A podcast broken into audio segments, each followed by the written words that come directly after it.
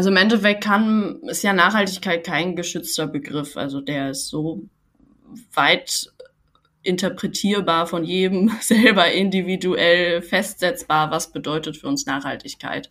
Mm, für mich persönlich bedeutet das erstmal einen wertschätzungsvollen und bewussten Umgang mit unseren Konsumgütern. Also das würde ich gar nicht nur auf die Modeindustrie oder die Modewelt beziehen, sondern generell auf alles, was wir konsumieren, dass wir uns in erster Linie oder ich mir, wenn ich eine Kaufentscheidung treffen möchte, in erster Linie bewusst werde, brauche ich dieses Produkt jetzt gerade wirklich?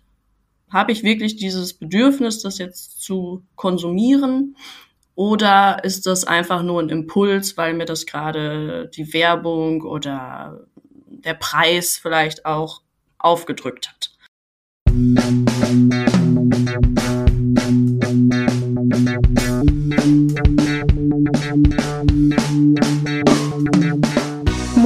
Hallo und herzlich willkommen zu einer neuen Folge von Fair Fashion Talk, deinem Podcast über faire und nachhaltige Mode. Ich bin Sabine Pausen, deine Gastgeberin und ich freue mich sehr, dass du bei diesem Podcast wieder gelandet bist. Seit 2021 interviewe ich regelmäßig interessante Persönlichkeiten, UnternehmerInnen oder auch Organisationen aus dem Bereich Fair Fashion bzw. nachhaltige Mode. Es macht mir unheimlich viel Spaß, mein Wissen und meine Erfahrung über mein Herzensthema mit dir zu teilen. Und vielleicht kann ich auch dich durch die Gespräche inspirieren und motivieren und dafür begeistern, diese wichtigen Themen in deinem Alltag effektiv mit einzubinden und zu berücksichtigen. Wenn du neu dabei sein solltest, dann empfehle ich dir auch, in die vorherigen Folgen einmal reinzuhören. Da ist bestimmt was Interessantes für dich dabei.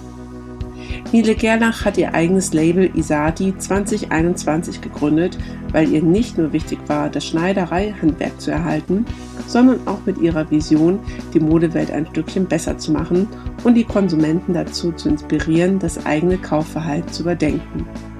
Das Bewusstsein gegenüber einem neuen Kleidungsstück zu stärken und es wieder wertzuschätzen, ist eine Herzensangelegenheit von ihr, was sie ihrem Klientel auch gerne in persönlichen Gesprächen erklärt und somit eine wichtige Aufklärungsarbeit leistet. Hör dir diese Folge an, wenn du mehr darüber erfahren möchtest, was Nele zum Thema Kreislaufwirtschaft bereits umsetzt und was für sie im generellen Nachhaltigkeit bedeutet. Viel Spaß damit! Hallo Nele, guten Morgen erst einmal und herzlich willkommen zu meinem Podcast Fair Fashion Talk. Guten Morgen. Ich freue mich total, dass ich heute dabei sein darf. Ja, und ich freue mich, dass du da bist und ja. dir noch die Zeit genommen hast dafür. Und äh, ich würde vorschlagen, du stellst dich wie immer erstmal einmal vor, wer du bist und was du so machst. So machen wir das. Ähm, ja, ich bin Nele Gerlach, aus Münster komme ich. Ich bin jetzt äh, 33, werde im Februar 34 und bin eigentlich schon mein ganzes Leben lang mit der Mode beschäftigt. Das war schon als Kind mein Traum, wie man das immer so sagt, Modedesignerin zu werden. Und ähm, habe dann geschaut, was die Wege dahin sein können, mich in der Mode zu verwirklichen und habe eine ganz klassische Maßschneiderausbildung in Münster absolviert. Ähm, Danach habe ich in Mönchengladbach an einer Fachschule Modedesign studiert. Ähm, die Voraussetzung dafür war auch eine Maßschneiderausbildung. Ähm, genau, und äh, habe das auch erfolgreich absolviert und bin dann durch Umwege in die Haute Couture gestolpert und habe äh, zwei Jahre lang in Rom in den Couture-Ateliers von Valentino gearbeitet als Couture-Schneiderin. Habe da nochmal eine Aus Zusatzausbildung bekommen über sechs Monate und durfte dann ähm, drei Kollektionen in Rom und in Paris mitschneidern. Das war natürlich irgendwie ein ähm, einmaliges Erlebnis für mich und äh, eine ganz tolle Erfahrung, die mich dann, glaube ich, auch langfristig geprägt hat, auch für den Weg der Selbstständigkeit. Und ich habe dann ähm, bin dann zurück nach Münster gekommen 2018, habe im Einzelhandel gearbeitet in der Maßkonfektion, weil für mich war eigentlich dann nach dieser Valentino-Erfahrung auch klar, dass ich handwerklich weiterhin arbeiten möchte. Ähm, ja, Einzelhandel war auf jeden Fall eine gute Erfahrung auch für mich, ähm, auch im Umgang mit Menschen.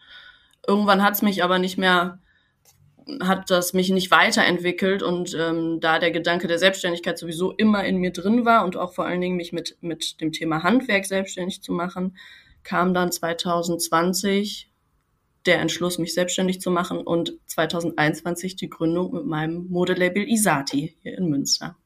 Genau. Seit zweieinhalb Jahren jetzt, ja. Gerade so während Corona dann auch genau, gestartet, ne? So, ja. upsi, genau. Obwohl das einerseits natürlich gut war, weil man ein bisschen weniger Druck hatte. Man wusste, es ist eh gerade alles ein bisschen langsamer. Ich kann, habe jetzt Zeit, das auch zu entwickeln und aufzubauen. Andererseits ist natürlich alles ein bisschen eingeschlafen und die Leute waren gar nicht mehr an, daran gewöhnt, ähm, auch zu konsumieren, ja leider, ne? Also ja, aber trotzdem, ja. Hat, es, es, hat funktioniert. Ja, ja, das ist schon mal super. Das ja. finde ich schon mal ganz, ganz toll. Den Traum mit dem Modedesign dachte ich immer so, stimmt, den hatte ich auch mal. Ich hatte dann damals auch so an, äh, kurze Randgeschichte, an Karl Lagerfeld einen Brief geschrieben, Ach. wie man denn Modedesignerin, aber der kam immer zurück, weil ich nur geschrieben hatte, wie Karl Lagerfeld 2000 Hamburg, weil ich mal gelesen hatte, ja. so als Zwölfjährige, der lebt in Hamburg und ja, gut, irgendwie, so habe ich es auch geschafft, aber ich habe mich dann nicht in die Selbstständigkeit dann tatsächlich getraut. Ja. Ähm, aber nee, dann hast du ja eigentlich, also so, dann war gar nicht unbedingt der Fokus für dich so, okay, ich mache jetzt nachhaltige Mode. Für dich war ja wirklich so das Handwerk, was an sich ja nachhaltig ist, dann eher genau der im Vordergrund, ne? Genau, und dann habe ich ja trotzdem mein Label auf die Nachhaltigkeit ausgerichtet. Also weil ich mich auch während des Studiums natürlich schon intensiv auch mit der Modeindustrie beschäftigen konnte und auch im Studium schon für mich klar fokussiert hatte, dass ich nicht in die Industrie gehen möchte. Das war, mm, genau, ich habe Modedesign studiert 2013, 14, 15. Das war ja genau die Zeit, wo auch Rana Plaza eingestürzt ist, wo das nochmal in den Medien auch ganz arg hochgekocht ist und äh, ganz viel Aufmerksamkeit bekommen hat und ich mich dann auch während des Studiums schon mit diesem Thema beschäftigen konnte. Und für mich war klar, dahin gehe ich nicht. Also ich gehe nicht in die großen Industriefirmen und designe dort, sondern ich möchte das mit einem nachhaltigen Ansatz machen. Ähm, handwerklich ist ja im Endeffekt per se schon nachhaltig und äh, das auch weiter fortführen und diese Tradition weiter fortführen, dass das Handwerk auch nicht verloren geht. Genau, das, das waren so die grundsätzlichen Ansätze. Und dann während der Gründung und während des, des Schreibens des Businessplans fokussierte sich das dann immer mehr auf das Thema Nachhaltigkeit und auch dann meine Mode ähm, in dem Sinne zu bewerben, dass es nachhaltig ist. Ne? Das ist natürlich jetzt gerade ein Trend, äh, der hoffentlich nicht abebbt. Und ähm, ja, das einfach in den Fokus der Konsumentin zu rücken, dass Mode am besten nachhaltig sein sollte. Da gibt es ja viele Wege, ne? Also ob man das jetzt Absolut. nachhaltig produziert, nachhaltige Materialien verwendet. Ähm, genau. Und ich finde auch gar nicht, Nachhaltigkeit ist kein Trend, muss ich echt sagen. Also ja, genau. das darf man gar nicht so irgendwie, finde ich, ähm, äh, so als Trend bezeichnen, weil es sollte wirklich das Normale sein. Ne?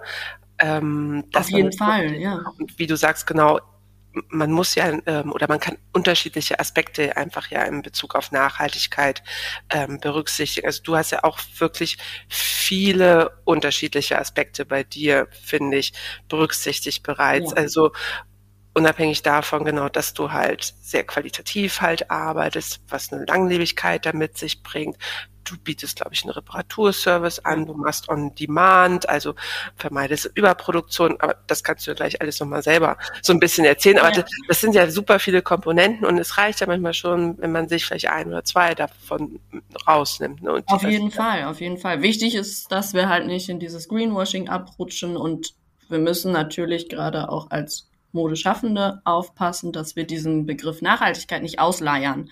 Ja, das ist so ein, da sehe ich gerade die Schwierigkeit, weil es ist in allen Mund, Munde. Wir haben die großen Firmen, die auch mit Nachhaltigkeit werben. Alles ist irgendwie gerade grün und so ein bisschen verwirrend manchmal auch für die Konsumentin. Ne? Man weiß gar nicht mehr, was ist jetzt wirklich nachhaltig, was, was kann ich noch glauben. Und da müssen wir, glaube ich, auch ansetzen und aufpassen dass, dass das richtig kommuniziert wird, das Thema Nachhaltigkeit. Genau, und aufgeklärt wird ja, halt genau. richtig auch. Ne? Und das Recht ist so, deswegen gibt's ja dann auch ähm, demnächst halt die, die Green Claims, um ja. halt dieses ähm, Ausnutzen der Begrifflichkeiten einfach auch zu vermeiden, weil es wird so schnell einfach irgendwo drauf geklatscht, dann irgendwie nachhaltig, äh, grün, wie du schon sagst. Und, ja. ähm, und das kann ich dann auch verstehen, dass der Endverbraucher, die Endverbraucherin da dann irgendwie verwirrt ist und dann auch denkt so, ja, äh, was ist das denn jetzt und was ja. bedeutet das jetzt? Und ja. genau, das liegt, glaube ich, dann halt auch so in unserer ähm, Bringschuld so ein bisschen, dann die EndverbraucherInnen darüber aufzuklären, ja. was das bedeutet. Und dann kannst du ja gleich mal anfangen, mal sagen, was sind denn für dich so deine wichtigsten Nachhaltigkeitswerte, Visionen, also wo ähm, oder was steht für dich einfach so im Vordergrund? Mhm. Also im Endeffekt kann, ist ja Nachhaltigkeit kein geschützter Begriff. Also der ist so weit interpretierbar von jedem selber individuell festsetzbar, was bedeutet für uns Nachhaltigkeit.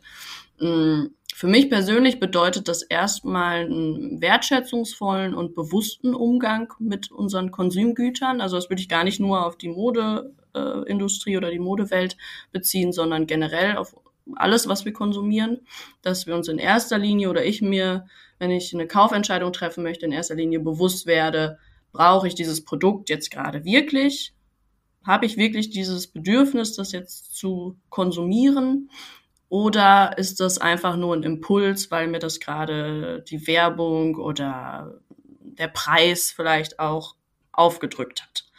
Das ist für mich schon mal der erste Ansatz von Nachhaltigkeit. Einfach zu schauen und sich bewusst darüber zu werden, brauche ich das oder möchte ich das wirklich?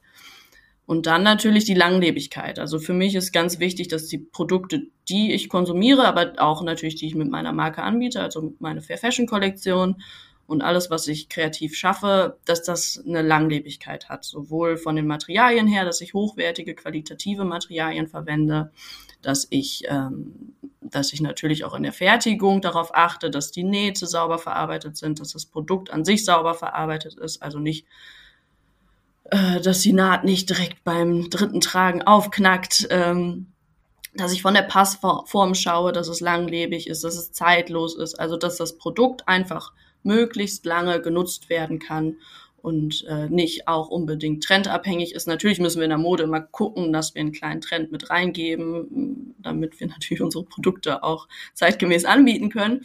Aber ähm, dass das Produkt jetzt nicht nur für eine Saison geeignet ist.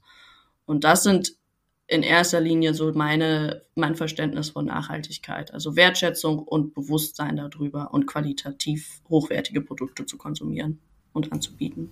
Mhm. Genau, und wenn wir da Richtung Trend, ähm, hochwertige Produkte halt gehen, ähm, bietet, also erstmal auf dein, du kannst gleich nochmal deine Zielgruppe nochmal ja. ein bisschen definieren, die du ansprechen möchtest und auch Kollektionen. Machst du dann eigentlich auch so klassisch zweimal im Jahr eine Kollektion oder hast du eine Basiskollektion und hast dann irgendwie vielleicht nur nochmal so ein paar ähm, zusätzliche Styles, die du mal anbietest? Also wie entwickelst du da so deine Kollektion oder ja. deine Produkte? Ja, das ähm, Genau, also ich mache keine Kollektion, keine zyklusabhängigen Kollektionen, sondern ich habe eine Basiskollektion, die ähm, stetig erweitert wird, wächst, sich verändert, ähm, die äh, sich entweder nur durch Materialien verändert, aber zwischendurch kommen auch neue Schnitte dazu, die ich dann mit anbiete ähm, und die ich dann saisonbedingt natürlich auch anpasse von den Stofflichkeiten her. Äh, das war für mich wichtig, dass ich, gerade weil ich so recht kleines Label noch bin, ich mache halt im Moment alles alleine, ähm, kann ich das gar nicht zeitlich und auch von den Kosten her abdecken, dass ich da zyklusmäßig zwei bis vier Kollektionen im Jahr produziere. Ähm, genau, und mit dieser Basiskollektion fahre ich ganz gut. Das sind zeitlose klassische Schnitte, die ich im Business Casual Style in, entworfen habe, die sich perfekt kombinieren lassen, sowohl untereinander, also meine Kollektion untereinander lässt sich sehr gut kombinieren, aber auch mit äh, Teilen, die man schon im Kleiderschrank hat, äh, kann man das perfekt integrieren. Und ähm, dann biete ich ja natürlich auch noch den Service von Maßanfertigung und individuellen Anfertigungen an. Das heißt, da kann jede Kundin dann ja auch nochmal ihren eigenen Style äh, sich anfertigen lassen und eigene Kollektionsteile quasi sich entwerfen lassen. Genau. Ja. Genau. Du sagtest eben schon, du machst alles alleine. Also ja. machst du auch wirklich, also du machst die Schnitte, du machst ja. die Stoffauswahl, ähm, Zutaten und so und Produktion ja. dann auch wirklich Produktion alles bei dir im Atelier. Genau, komplett okay. alleine im Atelier. Also es funktioniert, die Kollektion kann man online bestellen oder auch manuell, wenn ich auf Messen und Ausstellungen bin oder auf Pop-up-Veranstaltungen. Ähm, und dann produziere ich tatsächlich nur on demand. Ich habe immer Prototypen dabei, ich habe Ausstellungsstücke dabei, die können dann anprobiert werden. Und ähm, oder halt online nach den gängigen Konfektionsgrößen äh, kann bestellt werden und erst dann wird angefertigt. Also damit versuche ich halt eine, diese Wertschätzung und das Bewusstsein für das Produkt bei meinen Konsumentinnen und Käuferinnen äh, zu erwecken, dass dann wirklich eine bewusste Kaufentscheidung stattfindet, eine gewisse Vorfreude auf das Produkt ähm, kommt und dann natürlich das Produkt wertgeschätzt wird während des Tragens, während die Kundin das Produkt besitzt und integriert und dann auch wertschätzt, langlebig erhält, reparieren lässt. Genau. Das sind so meine Ziele und Ansätze. Und wie lange dauert das dann in etwa? Also wie kann man sich das vorstellen? Also es kommt jemand zu dir dann ins Atelier, mhm. äh, da nimmst du wahrscheinlich die Maße noch von der Person oder? Genau, also wenn man online bestellt, das ist ziemlich einfach. Man sucht seine Konfektionsgröße raus. Da bin ich aktuell, das ist ja auch so ein Thema mit der Größeninklusion, leider noch bei den äh, gängigen Konfektionsgrößen von 36 bis 44, wobei man auch immer Sonderwünsche noch mit eintragen kann äh, in der Bestellung. Und dann dauert es 14 Tage für die Anfertigung des Produkts und dann wird das Produkt ähm, zu der Kundin gesendet. Also ich sag mal 21 Tage Wartezeit, bis das fertige Produkt ankommt. Genau. Und ähm, wenn die Kundin natürlich direkt zu mir ins Atelier kommt oder auf einem Pop-up-Store oder Event mich äh, antrifft, dann kann man natürlich auch direkt Sonderwünsche mit eingeben. Also dann probiert man das, das den Prototyp an, zum Beispiel die Hose Piega und sagt, ja, ich möchte die aber noch drei Zentimeter länger haben oder im Bund noch einen Zentimeter enger, dann nehme ich das alles mit in die Bestellung auf und kann das dann beim Zuschneiden noch in den Schnitt mit integrieren. Genau. Gut, das wird dann auch gar nicht dann wesentlich länger dauern, ne? Das ist dann nee, genau, also in der mhm. Regel 14 Tage. Natürlich, wenn jetzt Maßanfertigungen kommen, äh, muss man natürlich länger ähm, warten. Da gibt's dann ja auch nochmal Zwischenanproben und so weiter. Aber ähm, bei der Fair Fashion Kollektion sind in der Regel 14 Tage. Und die Basics, da, wenn ich Zeit habe, produziere ich immer gewisse Margen vor, dass ich dann auch was direkt zum Verkaufen habe auf den Pop-up-Veranstaltungen. Genau. Mhm. Und was für Materialien nutzt du dann? Hast du da mhm. irgendwie favorisierte Materialien? Ich hatte auch gelesen, dass du Deadstock-Materialien ja. einsetzt. Das müsstest du, oder das wäre toll, wenn du das nochmal so ein bisschen erklären könntest. Genau. Also wie du allgemein so auf deine Materialienauswahl auch ähm, gehst. Und ja. weil ich weiß halt natürlich, kleine Brands haben manchmal auch das Problem, ähm, die Mengen dann abzunehmen bei irgendwelchen Stoffhändlern. Und ähm, genau, das wäre ganz toll, wenn du da mal so ein bisschen ein paar Einblicke teilen könntest. Ja. Ähm, ja, für mich ist es in erster Linie total wichtig, Naturmaterialien zu verarbeiten. Ähm, da habe ich für mich Tencel entdeckt. Ich bin ein super Fan von Tencel, weil es unfassbar vielseitig ist. Ähm, genau, von der Firma Lansing in Österreich produziert äh, oder patentiert in Österreich. Und ähm, damit arbeite ich sehr gerne. Ich habe die Hose Piega, biete ich aus einem Tencel Refibra an, also sogar ein recycelter Tencel. Ähm, Tencel ist, ist nachhaltig in der Herstellung, ist kreislauffähig, ähm, das, das Herstellungsverfahren und ähm, das Material ist recycelbar und, und abbaubar, auch biologisch und halt unfassbar vielseitig durch dadurch, dass ich einen festeren Tänzel habe für die Hose. Ich habe aber auch einen seidenähnlichen Jersey-Tänzel für die Shirts. Das ist fast ein total angenehmes Hautgefühl ähm, bei der Trägerin dann beabsichtigt, ja, kann man das so sagen? äh, so sagen ja. Genau, also das ist auch so eine ganz schöne Erfahrung, die, die Menschen, die dann diese Shirts anfassen und sagen, was ist das denn für ein Material? Und ich so, das ist Tänzel, ja, kenne ich gar nicht. Ja, wird auch als vegane Seide bezeichnet. Und ähm, also das ist wirklich schön dann auch zu sehen, wie die Menschen diese nachhaltigen Materialien entdecken. Und wenn man in den direkten Dialog mit diesen Menschen geht, dann äh, ganz viel erklären kann und die Begeisterungsfähigkeit auch der Menschen sieht für diese neuen Materialien. Weil, sag mal, der, die, die Standardkonsumentin oder Standardkonsument, der beschäftigt sich ja jetzt nicht so intensiv mit der Materialzusammensetzung. Ähm, aber sie sind schon interessiert und das finde ich dann immer schön, sowas zu erklären. Genau. Also für die Kollektion setze ich hauptsächlich wirklich zertifizierte Materialien ein, wie Tencel, Biobamwolle und so weiter. Hm, und dann habe ich das Deadstock für mich entwickelt, weil ich gerade das spannend finde, mit, mit anderen Materialien auch zu arbeiten, weil das ist das Einzige, was mich noch so ein bisschen stört an den nachhaltigen Materialien, dass ich da noch nicht so das Experimentelle finde drin. Also ich, es gibt viele Standardwaren wie Jerseys und klassische ähm, Webwaren, aber ich vermisse noch ein bisschen das Experimentelle da drin. Und das finde ich halt im Deadstock. Und das ist für mich eine ganz gute nachhaltige Alternative, ähm, weil ich damit natürlich geringere Metragen äh, beschaffen kann, die trotzdem eine sehr, sehr gute Qualität haben zu einem sehr fairen Preis. Und ich da dafür auch noch ähm, quasi Müll vermeide. Also das sind ja Restbestände aus der Industrie häufig, ähm, aus vorherigen Kollektionen, die übrig geblieben sind und die zu einem, ja, die dann einfach weiterverkauft werden, anstatt dass die in einem Lager oder tatsächlich dann auf einer Deponie enden und äh, somit natürlich nochmal einen weiteren Wert bekommen. Und das finde ich sehr spannend. Dann hab, kann ich mich designerisch ausleben und kreativ ähm, neue Styles erschaffen, die es dann natürlich auch noch mal nur in, in einer bestimmten kleinen minimalen Auflage gibt. Aber da, damit bleibt es halt interessant irgendwie, ne? Und man steht immer vor so einer kleinen Herausforderung. Ja. Das finde genau. ich eine ganz gute, nachhaltige Alternative, ne? Äh, absolut, ja. genau, dass man halt Materialien benutzt, die es eh schon gibt, genau. die jemand anderes nicht mehr ähm, viel einsetzen kann und äh, so kommen die dann nochmal sozusagen unter die Leute. Ne? Ja. Und ähm, du hast jetzt schon mal noch zwei andere Themen gerade noch aufgegriffen. Zum einen ähm, Kreislauf, den, mhm. die Kreislaufwirtschaft. Da kommen wir nochmal, würde ich auch gerne gleich nochmal auf die zurückkommen. Ähm, zum einen die Materialien, aber du machst ja auch noch andere ähm, oder berücksichtigst noch andere Aspekte, die auch in das Thema Kreislaufwirtschaft halt reinfließen und das Thema auch ähm, Kundenkommunikation halt. Ja.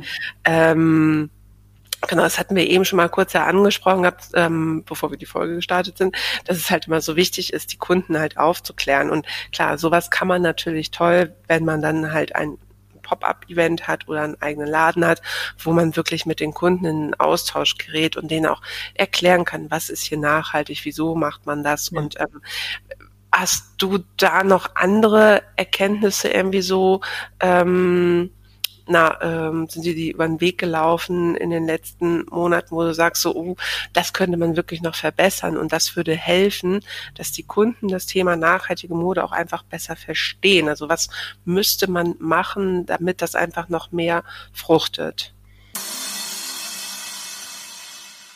Kennst du schon Yesango, The New Fair? Das ist unser Online-Shop für nachhaltige Produkte.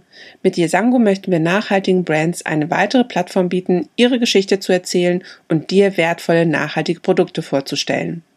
Du findest neben Fair Fashion, nachhaltigen Schmuck, Schuhe, auch innovative und kreative Home- und Lifestyle-Artikel. Wir legen sehr viel Wert auf Transparenz und daher ist es uns wichtig, dir die Marken und deren Produkte mit interessanten Informationen vorzustellen und dich somit bei deinem bewussten Konsum zu unterstützen. Das ein oder andere Brand hast du vielleicht auch schon einmal in einem Interview in meinem Podcast gehört. Schau doch einfach mal vorbei. Vielleicht findest du bei Yesango dein neues Lieblingsbrand. Den Link findest du in den Show Notes. Ja, also definitiv die Kommunikation, also generell, ne, das, was ich vorhin gesagt habe, das ist ganz wichtig, da in den direkten Austausch mit den äh, Kundinnen und Kunden zu gehen. Mm, was ich total wichtig finde, ist, dass wir raus aus unserer nachhaltigen Bubble auch gehen. Ähm, dass wir nicht nur oder ich nicht nur als nachhaltiges Modelabel mich nicht nur auf den Events aufhalte, die schon mit Nachhaltigkeit werben, sondern dass ich tatsächlich auch auf andere Events gehe oder auch in den stationären Einzelhandel, der gar nicht unbedingt so viel Wert auf Nachhaltigkeit legt, aber wo ich auch neue Kunden erreichen kann und auch begeistern kann für die Nachhaltigkeit. Weil ich, ich glaube, ich bin der Überzeugung, dass die meisten Menschen sich für das Thema einsetzen möchten und ähm, da einfach, dass der Zugang fehlt dazu, ne? weil wir wirklich uns in dieser kleinen Bubble befinden und dann natürlich schon Stores haben und auch Online-Shops, die sich komplett darauf ausrichten. Aber wir müssen ja auch die Kundinnen erreichen, die sich damit noch nicht bewusst beschäftigen oder das irgendwie gar nicht finden oder sehen. Ne? Genau. Ja, ich glaube, das ist echt ein ganz wichtiger Punkt, was du sagtest, dass man genau eigentlich dahin geht, wo man es nicht erwartet. Genau. Ja. Ähm, weil genau auf Nachhaltigkeitsmessen sind ja schon die Leute, die sich ja. dafür interessieren. Ne? Ich glaube, das ist wirklich wichtig und halt ähm, genau das näher heranzubringen an die Endverbraucherin, weil die, glaube ich, nach wie vor teilweise das Problem haben, gar nicht wissen, ähm, wo man was findet. Natürlich auch keine Zeit, keine Lust vielleicht auch haben, äh, äh zu recherchieren. Ja. Und ähm, dass man da halt sehr offensiv dann einfach rangeht und den sagt, hier, guck mal, so könnte es auch dann einfach aussehen. Ja, und, und ich glaube, manche Menschen verbinden auch noch mit diesem nachhaltigen Modetrend und wir sind Fair Fashion so einen kleinen Öko-Look. Und wir können ja auch einfach mal zeigen, was wir können. Also, dass wir nicht Öko sind und dass wir auch coole Styles haben und es gar nicht so anders ist als, oder überhaupt nicht anders ist als äh, klassische äh, Bekleidung, die wir so im stationären Einzelhandel finden. Ne? Also wir haben ja ganz tolle Labels in Deutschland, die auch groß produzieren, die, die einfach coole Styles haben. Und ja, absolut gesehen dieses, werden müssen, ja. Genau, dieses, ähm, ich weiß, ja, Hess Natur hat ja früher so mit angefangen. Hess Natur ja. war ja der Pionier äh, in der nachhaltigen Mode und da gab's dann alles irgendwie in Wollweiß, äh, Oliv, Braun, ja. äh, so wie Jute-Säcke äh, so ein bisschen. Ähm, und du hast recht, also manche denken, glaube ich, immer noch in dieser Schiene und wissen gar nicht, dass es schon so vielseitig ja. einfach geworden ist. Und ähm, ja, da muss man, glaube ich, einfach wirklich proaktiv rangehen ja. und noch mehr informieren. Ja, ganz viel Aufklärungsarbeit. Ne? Und äh, ich empfehle auch immer wirklich den Menschen, die sich dafür interessieren, sich mal hinzusetzen, ein bisschen Zeit zu nehmen und sich einfach ein paar Stores rauszusuchen, wo man weiß, da kann man äh, mit gutem Gewissen Bekleidung kaufen und ähm, dann sich darauf zu fokussieren und auch die Menschen direkt anzusprechen. Ähm, wie produziert ihr eigentlich? Genau, wo kommen die Kleidungsstücke her? Damit kann man ja schon ganz viel herausfinden. Wenn da jemand dann eine gute Antwort gibt, dann äh, weiß man, okay, der hat, der kennt sich aus, da kann ich kaufen. Ja, ja genau. das stimmt. Das stimmt. Sa oder schlage ich auch immer bei den Green Fashion Touren vor. Ähm, eine Zertifizierung wie GOTS und so, ja, das ist schön, aber viele Brands können sich das dann nicht leisten, ja. ähm, ne, ja. weil es einfach schon natürlich auch sehr kostspielig ist, aber genau, einfach fragen und da kriegt man manchmal mehr Informationen als nur mit, einem, äh, mit einer Zertifizierung. Ja, genau, und die Zertifizierungen, die sind ja auch für die Endverbraucherinnen manchmal sehr unübersichtlich ne, und schwer zu verstehen. Also es gibt ja, also wenn ich über Gott mit Bekannten oder Freunden rede, dann, was ist das? Also keiner weiß so richtig, was das ist. Und ähm, ja, man muss dann auch wieder Aufklärungsarbeit führen. Ne? Von daher, also Siegel sind super wichtig, finde ich ganz, ganz wichtig aber ähm, ja, manchmal ein bisschen unübersichtlich. Ja. Absolut. Ich sage ja auch mal, wir haben ja auch echt mittlerweile in Deutschland so ein Siegeldschungel, so ein Siegelwald. Also da kann man gar nicht durchsteigen, wenn man sich da nicht tagtäglich ja. mit beschäftigt. Also ja. das geht gar nicht. Ähm, Nele, jetzt kommen wir aber nochmal zum Thema Kreislaufwirtschaft, was ja. ja auch wirklich momentan ein sehr, sehr wichtiges und großes Thema ist. Da sind ja auch diverse Regularien im Umlauf, ähm, die hoffentlich bald oder ja, bald, das geht ja mal alles nicht so schnell, mhm. mit der mhm. Politik äh, entschieden werden.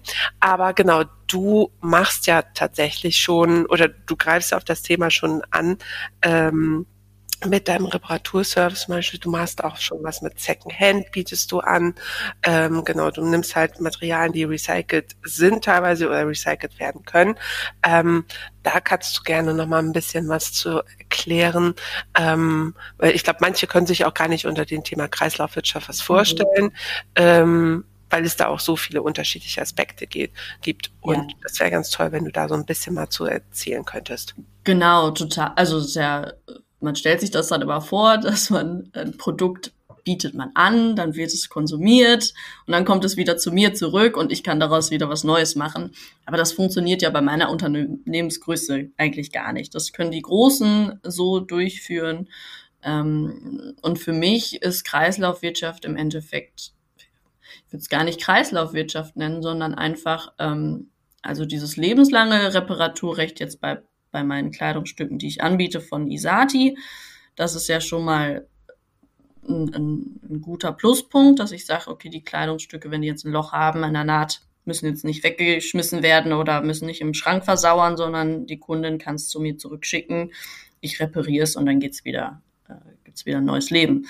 Ähm, genau, und dann natürlich zu sagen, Kundinnen oder auch junge, gerade junge Menschen, die vielleicht jetzt nicht das Budget haben, eine Fair Fashion Kollektion äh, zu kaufen, dass die mit eigenen Kleidungsstücken zu mir kommen können, die sie vielleicht von Oma geerbt haben oder geschenkt bekommen haben und irgendwie nicht ganz so wissen, was sie damit machen sollen, aber es auch nicht weggeben möchten.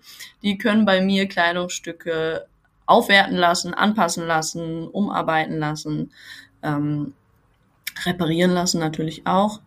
Und das wird echt gut angenommen. Und das finde ich ist ganz wichtig, dass wir Kleidungsstücke äh, nicht nicht nur eine Saison tragen und dass wir darauf achten, auch hochwertige Kleidungsstücke dann lange zu erhalten ne? und denen immer wieder einen neuen Wert zu geben, die modisch anzupassen, nach unseren Bedürfnissen anzupassen. Und ähm, ja, ich würde es gar nicht Kreislauf nennen, weil es ist ja, es dreht sich ja nicht die ganze Zeit, sondern es ist irgendwie so eine Weiterentwicklung. Also dass ein Kleidungsstück halt einfach dann nicht irgendwann in der Tonne landet, kein Ende hat, sondern immer weiter, immer weiter, immer weiter getragen wird. Ich meine, klar, wenn ein Produkt aufgebraucht ist, dann ist es aufgebraucht und dann ist es auch okay, dann kann man es auch guten Gewissens loslassen. Aber ich finde es äh, spannend, das dann auch immer weiter zu entwickeln. Und da entstehen auch ganz viele tolle Pro Projekte mit. Ne? Ganz unterschiedliche Menschen, die kommen. Ja, Genau, ich finde also, das auch eine ganz tolle Idee. Also, diese, ähm, dass du sagst, okay, bringt mir euer Secondhand-Teil. Es ist vielleicht noch nicht so 100 Prozent, wie ihr euch das vorgestellt ja. habt oder so. Und wir können auf jeden Fall irgendwas draus machen, so dass du es dann super gerne anziehst. Also, ja. grundsätzlich stelle ich mir das auch ruhig äh, durchaus ähm, sehr aufwendig vor. Ne? Also je nachdem, was gewünscht wird, könnte es ja auch sein, dass du es einmal komplett auseinandernehmen musst und dann wieder neu zusammensetzt oder so. Ne? Genau, also da gehe ich ja auch immer in ganz engen Dialog mit den ähm, Menschen, die das, den, den Service annehmen möchten. Und wir schauen ja ganz genau, was möchtest du für ein Endprodukt dann haben, wie möchtest du das Kleidungsstück gestaltet bekommen und dann schauen wir, was ist das Budget, was ist dafür umsetzbar. Meistens kommen wir da auf einen ganz guten Nenner. Ne? Das, ähm, und mh, gerade die jungen Kunden, die sich vielleicht Secondhand was kaufen, die sind halt dann bereit, dann auch nochmal zu investieren. Also das merkt man schon. Da ähm, ist auf jeden Fall die Bereitschaft, dann auch ein Produkt zu bekommen, was genau nach deren Wünschen ist. Ja.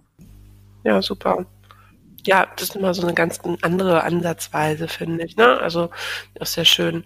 Ähm, Nee, wenn jetzt jemand die Folge hört und sagt so, oh, cool, Handwerk und äh, eigene Kollektion und sich selbstständig machen und so, ähm, Kannst du da noch mal so ein bisschen aus dem Nähkästchen plaudern, welche Herausforderungen du eigentlich äh, vielleicht regelmäßig äh, gegenüberstehst oder vielleicht gar keine mehr hast, sondern die du nur am Anfang hattest, wo man vielleicht darauf achten müsste, wenn man so seinen Traum verwirklichen möchte? Mhm. Jetzt muss ich mal kurz überlegen. wenn du keine hattest, wenn das alles super Doch. bei dir liegt, dann nein, nein, nein. auch schön. Es gibt die ganze Zeit Herausforderungen. Das ist ja das Spannende. Also ich glaube, man muss auf jeden Fall äh, Durchhaltevermögen haben. Und ähm, ja, die hera größte Herausforderung ist natürlich wie am Anfang von diesem Businessplan in die Realität zu kommen.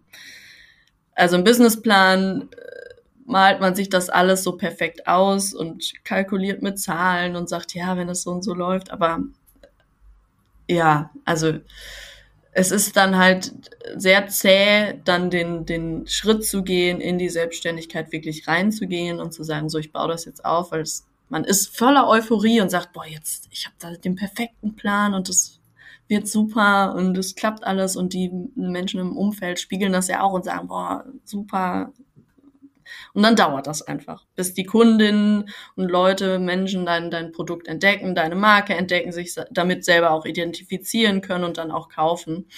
Ähm, das braucht einfach Zeit. Und das war ganz, ganz viel Druck am Anfang, den ich da auch gespürt habe. Und den muss man, glaube ich, aushalten. So, das ist das Wichtigste, dass man dann nicht sagt, oh, das wird alles nichts, das schaffe ich nicht, sondern dann zu sagen, ich beiß mich da jetzt durch und kriege das hin. Ähm, genau, und warte, jetzt muss ich wirklich nochmal überlegen, das kannst du ja gleich rausschneiden. nee, aber ich glaube, du musst dir auch selber den Druck selber wegnehmen. Ja. Ne? Also, dass man sich da nicht so unter Druck setzt, weil ich glaube, dann, ja, ähm, ja ich weiß nicht, dann verklemmt die ganze Situation, ja. glaube ich auch. Ne? Also, Total total. Also mhm. ähm, ich muss sagen, so das erste halbe Jahr war wirklich zäh, sondern keine einzige Bestellung im Online-Shop. Aber was natürlich daran liegt, weil ich auch, ähm, weil es natürlich auch schwierig ist oder erstmal gucken, man muss ja erstmal gucken, wie kann ich das online vermarkten. Ne? Das ist ja ein, so ein großes Angebot online, was es gibt und da dann, also auf, bei Google auf Platz eins zu kommen, ist ja schon fast unmöglich oder nahezu unmöglich. Mhm. Ja, das war, ist auf jeden Fall eine riesige Herausforderung, da dann einfach weiterhin hinter seiner Marke zu stehen. Ne? Und ähm, was ganz wichtig ist, ist, glaube ich, auch flexibel bleiben, dass man nicht nur so ganz versteift auf dieser einen Idee hängen bleibt, sondern sagt, okay, wenn das jetzt noch nicht so funktioniert, dann gucke ich, wie kann ich das irgendwie ein bisschen anders noch aufbauen oder umgestalten, dass es attraktiver wird. Ähm, genau, also einfach Durchhaltevermögen. Ja. ja, und ich meine, du hast in der ersten Krise, die uns ja irgendwie seit Jahren, also uns verfolgen ja seit Jahren mehrere Krisen irgendwie. Du hast in der ersten Krise Corona angefangen damit und man schlittert gerade ja so von einer Krise zur anderen. Ja. Ich glaube, das ist halt einfach auch nicht, ähm, ja, das kann keiner irgendwie vorhersehen. Du kannst da nicht darauf vorbereitet sein und, ähm, und dann muss man halt wahrscheinlich sehen, okay, wie kann ich jetzt daraus noch was Positives für mich jetzt irgendwie ziehen und mhm. weiterkommen. Ne? Also. Ich meine, das Positive ist ja einfach, dass man immer wieder merkt, dass es ankommt bei den Leuten und dass die, die ähm, Menschen sich dafür begeistern. Und es gibt so viel Energie, wenn man ähm, mit den Kunden in Kontakt geht und dann am Ende eine glückliche Kundin vor sich stehen hat, wo man weiß, die hat jetzt ihr Traum, ihr Traumkleidungsstück irgendwie gerade anprobiert ja, das ist toll. und geht damit glücklich nach Hause. Das ist schon schön, ja. Ja, das finde ich Und das ist dann auch der Motivator dahinter, ne, zu sagen, mhm. ich habe am Ende glückliche Kunden, ich hatte tolle Gespräche, tolle Erfahrungen mit Menschen und ähm, ja, kann denen einfach ein gut, mit gutem Gewissen ein tolles Kleidungsstück mit nach Hause mhm. geben. Ja. Ja, das ist der Motivator dahinter. Und mhm. gar nicht so diese Selbstverwirklichung, dass ich jetzt eine, eine, tolle Designerin sein muss, die irgendwie coole Styles entwirft, sondern doch auch das Menschliche, daraus ziehe ich eher die Kraft. Ja. Ja, sehr schön. Und hast du sonst schon mal darüber nachgedacht, ob du irgendwelche anderen Kooperationen mit anderen Marken, Unternehmen oder so eingehen könntest, um noch mehr äh, Präsenz halt für Isati dann zu bekommen? Ja, würde ich voll gerne machen in Zukunft, mhm. auf jeden Fall. Also ich spiele schon lange mit dem Gedanken, ähm, auch Kooperationen einzugehen. Ich möchte es natürlich weiterhin dann gerne eher in diesem handwerklichen Bereich lassen. Also zum Beispiel mit meiner Tante, die ist Goldschmiedemeisterin, mit der habe ich schon eine Kooperation, eine Schmuckkooperation. Die entwirft Upcycling-Unikate für mich. Kann man auch gerne auf meiner Website mal reinschauen. ähm, genau sowas finde ich sehr spannend. Ich finde aber auch die Arbeit mit Künstlerinnen sehr spannend, die dann zum Beispiel Textildruck machen würden, dass wir eine kleine Serie mal gestalten. Ähm, da bin ich total offen und ich finde, fände es auch total spannend, ähm, mich mit anderen nachhaltigen Modelabels weiterhin zu verknüpfen. Das mache ich ja schon viel über die Fashion Changers aber dass man das vielleicht noch weiter ausbaut und auch mal sagt, vielleicht schließt man sich mal zusammen und macht eine Kollektion zusammen und kann das Ganze noch mal ein bisschen größer aufziehen, ne? dann wirklich eine, eine gute Produktionsstätte zusammenfinden, wo man gemeinsam produzieren lassen kann. Ne? Das wäre auch ganz spannend und dann ähm, hat man natürlich auch eine höhere Reichweite. Wenn sich mehrere zusammenschließen, ähm, können wir auch mehr Leute erreichen damit. Ja, das absolut. ganz wichtig, ja. Ja, gut, wenn das jetzt gleich jemand hört, die Folge, ja, genau. dann kann er sich gerne bei dir auf jeden Fall melden, egal für welche Art von Kooperation. Vielleicht Total, ja kommt da ja auch was bei raus. Also ich hoffe einfach, weil ich habe ja nun auch schon viele Brands gehabt und vielleicht hört das hier jemand und sagt so, ach Mensch, das wird doch irgendwie passen. Und wenn es nur ein Austausch ist, ne? Genau. Das, ja immer, äh, das hilft auf jeden ja. Fall auch schon richtig ja. viel, das stimmt. Nee, ja genau. Also ich werde ja sowieso alles, äh, deine Website und so verlinken in den ja. Show Notes und dann kann sich jemand bei dir melden.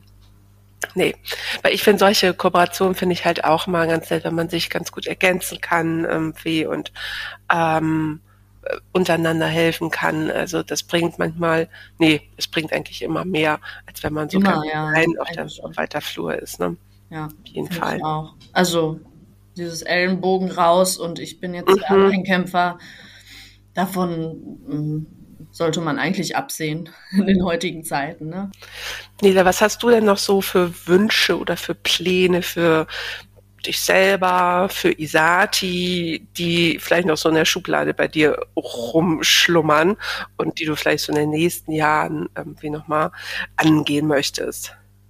Ja, ähm, also in erster Linie kann ich für mich und mein Unternehmen sprechen, dass ich das gerade so ganz gut finde, wie es läuft. Also wir haben, ich bin im Sommer 21 mit der Selbstständigkeit gestartet und jetzt die erste Jahreshälfte 23 war das erste Mal, wo ich gesagt habe, boah, es läuft richtig gut. Cool. Jetzt bin ich, ich bin irgendwie angekommen. Also natürlich bin ich erst im, äh, ganz am Anfang noch der Gründung oder der Selbstständigkeit, aber man merkt, es, es läuft jetzt an. Und für mich wäre es schön, wenn es jetzt einfach so weitergeht und wenn ich Isati langsam wachsend, also stetig wachsend voranbringen kann, dass ich gar nicht darauf abziele, jetzt riesig groß zu werden, sondern dass ich ein bewusstes Wachstum erziele mhm. und ähm, dass das Label nach meinen Wünschen voranbringen kann. Natürlich würde ich mir wünschen, dass es, dass es größer wird, dass ich ähm, auch Angestellte dann bald einstellen kann, dass ich äh, jemanden für fürs Nähen habe, der mich da unterstützt, weil das natürlich doch immer sehr viel Zeit auch frisst. Ähm, dann auch wieder Kapazitäten habe, um mich mehr ums Marketing zu kümmern und ähm, mehr in den Kundenkontakt wieder reinzugehen. Ähm, ja, persönlich wünsche ich mir einfach, dass unsere Welt ein bisschen ruhiger wird wieder. Ne? Das wäre so schön. Ähm, ja, und dass wir da jetzt einfach unbeschadet durch die, die Situation im Moment durchkommen ne? und dass wir zusammenstehen und dass unsere Gesellschaft zusammenrückt und dass wir da keine Spaltung bekommen, ne? dass wir da jetzt, dass wir, vor allen Dingen, dass wir auch laut werden und für unsere Rechte einstehen und Gleichberechtigung einstehen. Und das sind so meine persönlichen Wünsche. Hm ja, ich meine, Isati kann jetzt nicht so viel beitragen mit der Mode, aber es ist natürlich ein Wert, äh, der vielleicht für unsere Gesellschaft steht, dass wir einfach bewusst miteinander umgehen. Ja, also du genau. merkst schon, dass das Wort bewusst ist für mich irgendwie ganz groß, ne? Einfach, dass wir ja, das ist ja auch wichtig ja. einfach, finde ich. Ne? Also dieses schnelllebige und irgendwie nur von A ja. nach B irgendwie hetzen und äh, das macht, stellt einen ja nicht irgendwie zufrieden. Ne? und glaub, man muss ja auch sehen, wir wurden jetzt jahrzehntelang irgendwie dahin trainiert, ne? dass wir immer schnell konsumieren, dass immer alles im Übermaß verfügbar ist. Ähm, das ist natürlich jetzt schwierig, davon ein bisschen wegzukommen, aber wir müssen davon wegkommen. Wir können nicht weiterhin Überproduktion machen und äh, irgendwie ein, Drittel von dem, was wir produzieren, dann wegschmeißen, bevor es überhaupt den Einzelhandel verlassen hat. Ne? Sowohl jetzt Lebensmittelindustrie als auch Bekleidung, das kannst ja auf alle Autoindustrie auch ganz schlimm, ne? Da wird ja auch viel zu viel produziert.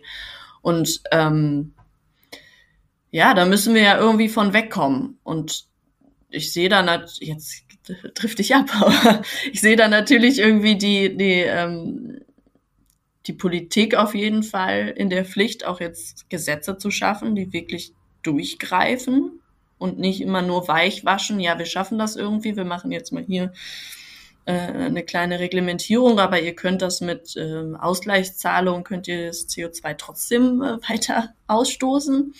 Das das, das kann ja nicht so weitergehen. Ne? Und wir müssen zurückstecken, wir müssen zu, uns zurücknehmen. Anders wird es nicht funktionieren. Anders auf jeden Fall, ja. Und auf freiwilliger Basis funktioniert es halt auch nicht. Ne? Es müssen nee. Gesetze da sein, äh, damit äh, dann wirklich was passiert. Also dieses, ja, ja du kannst, wenn du möchtest, genau. äh, nee, da will dann, möchte keiner. Da möchte keiner. Ne? Dafür sind wir, leben wir zu gut alle. Oh ja, ja, ja. Ich, es wurden alle ähm, Einkaufsseite oder Konsumverhaltensmäßig wirklich versaut einfach ne, durch diese ja. günstigen Angebote. Und wie du schon sagst, das jetzt erstmal wieder zurückzubringen oder zurückzudrehen, äh, das dauert genauso lange irgendwie. Ne? Ja, das wird genauso lange oder noch länger äh, dauern. Ne? Das ist Aber das wünsche ich mir, dass wir das schaffen. Ja, das wünsche ich mir. Ich wünsche mir, dass wir es schaffen, dass wir wieder vernünftig, einen vernünftigen Umgang mit all unseren Konsumgütern haben. Dass wir, dass wir wirklich das, das schaffen, hochwertige, nur noch hochwertige Produkte in unseren, in unserem Umlauf zu haben. Dass wir weggehen von dieser Wegwerfgesellschaft. Ja, ja, das ist doch ein super schöner Schlusssatz, ja. Nele. Aber du hast jetzt, glaube ich, noch eine Frage für mich vorbereitet. Ja. Bin ich ganz gespannt. genau, du hast dich ja auch ein bisschen mit meiner Kollektion beschäftigt und mit meinem Label. Und da wollte ich dich fragen, hast du ein Kleidungsstück in meiner Kollektion gefunden, was du gerne tragen möchtest und zu welchem Anlass? Hm, das ist ja mal eine tolle Frage. Haha. ähm, also ich finde tatsächlich, ich kann die Namen jetzt alle nicht auswendig äh, von deinen kleinen Stücken. Deine die Zuhörerinnen ja dann mal auf meiner Website schauen. genau, genau. Ich finde auf jeden Fall äh, deine, ja, das ist ja fast eine Marlene Dietrich Hose. Ja, genau, das ist die Hose Pieger genau, Pieger, mhm. die finde ich sehr, sehr schön. Ja. Weil, also ich war früher schon immer großer Fan von Marlene Dietrich Hosen, die habe ich mir tatsächlich auch dann damals immer selber genäht, weil gab es nicht zu kaufen. Ähm, und die finde ich sehr schön, äh, weil sie einfach so ein, ähm, ja, so eine, so was Klassisches ausstrahlt, was auch einfach überall zu passt. Und wozu ich die anziehen würde dann. Oder wie du die kombinieren würdest, vielleicht auch spannend.